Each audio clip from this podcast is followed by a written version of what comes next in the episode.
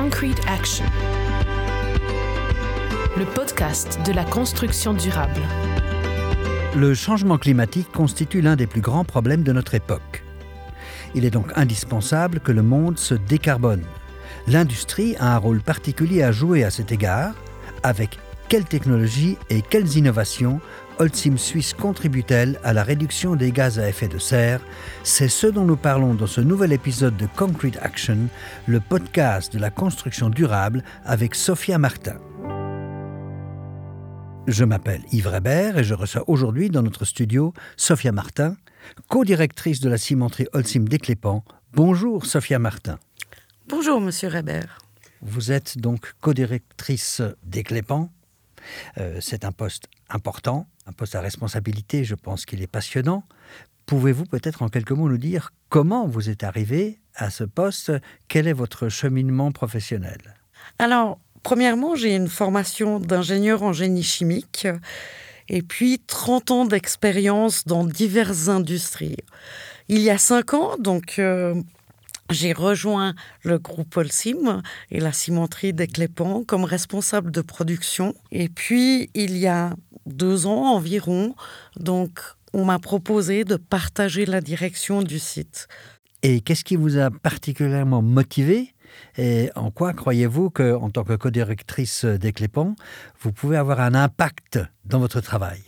Alors, c'est ce qui m'a motivé à rejoindre Holcim, c'est de savoir que je pouvais travailler pour avoir un impact positif dans ma région pour les objectifs climatiques, aussi donc de travailler sur des réductions de consommation énergétique dans une industrie énergivore et également sur les réductions d'émissions de CO2. Rentrons donc dans le vif du sujet. Pour limiter le réchauffement climatique à 1,5 degré, il est nécessaire de réduire à l'échelle mondiale nos émissions nettes de gaz à effet de serre à zéro d'ici 2050 au plus tard. Pourriez-vous peut-être en préambule nous expliquer brièvement ce que signifie ce terme qu'on entend partout de zéro émission nette? Alors je dirais qu'on sur trois axes principalement.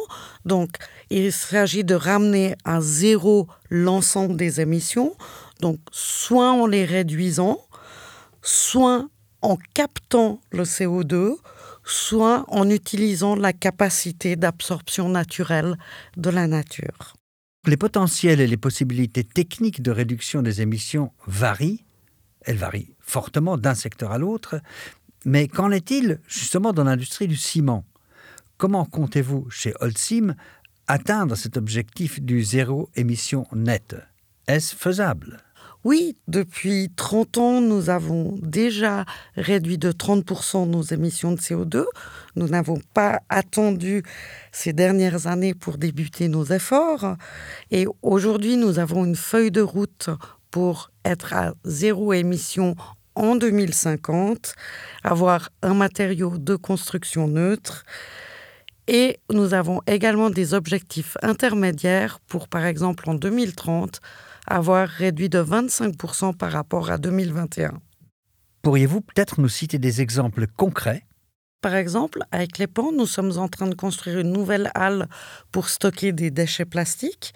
Ces déchets plastiques servent de combustible et sont destinés à remplacer les combustibles fossiles. On a aussi, par exemple, il y a maintenant trois ans, créé une nouvelle halle pour le stockage de terres contaminées donc ces terres contaminées proviennent des chantiers, c'est des terres d'excavation. Des chantiers publics, donc. Euh, publics, privés, de mhm. tout le domaine de la construction. Donc ces terres qui sont extraites, on peut remplacer des matières premières que nous sortons de nos carrières. Et donc, ça fait partie de l'économie circulaire de également réduire les excavations dans nos carrières. Sur la logistique, on a trois axes aujourd'hui, principalement, de travail. Aujourd'hui, Holcim transporte environ 50% du ciment par train en Suisse, donc livré dans les différents cantons. Donc nous essayons de développer ces transports par train encore plus, mais on travaille aussi sur des autres axes, par exemple Nous avons des grandes machines de chantier dans nos carrières pour l'extraction de matières premières. Alors, par exemple, dans notre usine de Sigenthal, dans le canton d'Argovie, il y a un projet avec la société Volvo pour remplacer les dumpers, donc c'est les, les, grandes machines de chantier qui transportent 40, 50, 60 tonnes de matériel à la fois. Et ces machines, on les remplace de moteurs diesel à des moteurs électriques. Et puis également, dans le transport, que ce soit de ciment ou de béton, on a des camions qui sont électriques qui sont intégrés à notre flotte déjà depuis quelques mois. Et il y a tout un plan pour transformer en camions électriques l'ensemble de la flotte dans les années à venir. Revenons à votre vision et à votre stratégie de décarbonation. Si on prend en considération les, les différents champs d'action, où voyez-vous le plus grand potentiel de réduction des émissions? Le plus grand potentiel de décarbonation, c'est de travailler sur la quantité de clinker, donc de calcaire calciné que nous utilisons, ce que nous appelons le ratio clinker, de diminuer ce ratio clinker. Le ratio clinker, donc, c'est... Donc, c'est la quantité de calcaire calciné que l'on va introduire dans nos ciments. Il faut savoir que c'est la calcination du calcaire qui produit le plus de CO2. Parce qu'il faut le calciner à haute température, c'est ça Tout à fait. Pour réduire cette quantité de clinker que nous utilisons, nous avons par exemple aussi travaillé sur un nouveau produit qui s'appelle Susteno depuis quelques années. Et dans ce Susteno, nous avons substitué du calcaire calciné par des matériaux de déconstruction, donc les déchets quand on abat un immeuble, par exemple, qui sont concassés et qui sont réintroduits dans le ciment, et c'est aussi de l'économie circulaire. Reparlons de neutralité climatique. Euh, pourquoi est-ce qu'Olsim met autant de temps à l'atteindre, Sophia Martin? On est une industrie lourde avec des processus de production qui sont complexes. Donc il est beaucoup plus difficile de mettre l'entier des mesures en place pour arriver à l'objectif de zéro CO2 que dans des entreprises de services ou dans la grande distribution, par exemple. Pour atteindre la neutralité climatique, comptez-vous sur les technologies de captage, de stockage et d'utilisation du carbone? Pourriez-vous peut-être nous décrire ce qui se cache derrière ces technologies?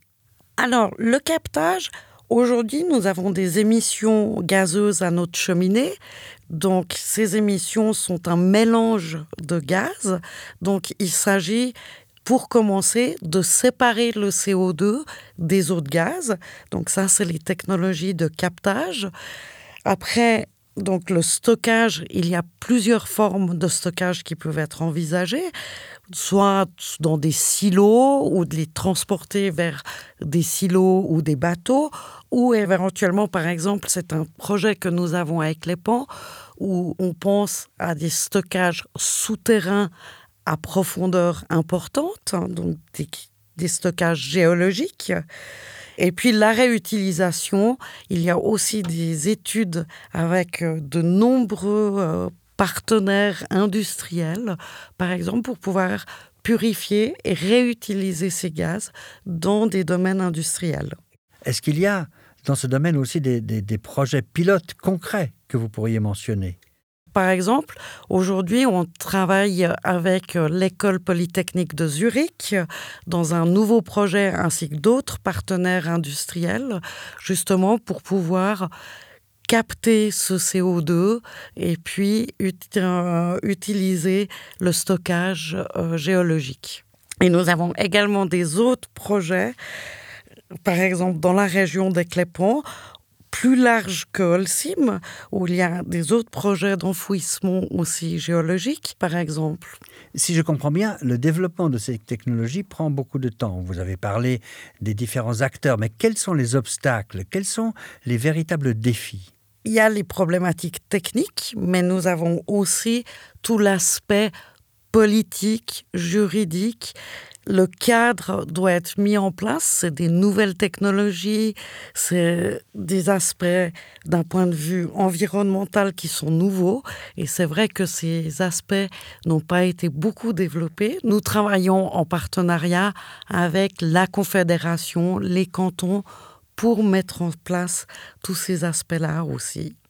Sophia Martin, si vous pouviez résumer en quelques mots les thèmes que nous abordons là, euh, où en est l'industrie du ciment et en particulier naturellement Holcim euh, sur ce chemin de la décarbonation? Alors je suis convaincue que la feuille de route que nous nous sommes fixée pour zéro CO2 en 2050 est réalisable. En tant que co-directrice de l'usine des Clépans, je suis très fière de tout ce qui a été fait ces 30 dernières années pour déjà réduire les émissions de CO2 et nous mettre aujourd'hui dans une position de leader parmi les usines qui émettent le moins de CO2. Et je suis très fière de l'engagement de l'ensemble de nos collaborateurs à qui il tient à cœur de continuer à travailler sur cette voie. Merci beaucoup Sophia Martin pour cet entretien très intéressant et ces pistes de réflexion. J'ai appris une fois de plus plein de choses durant cet échange. J'espère qu'il en sera de même pour vous, chers auditrices et auditeurs.